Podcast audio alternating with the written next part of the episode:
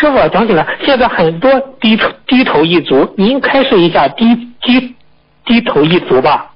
低头一族，我告诉你，在浪费时间。对的。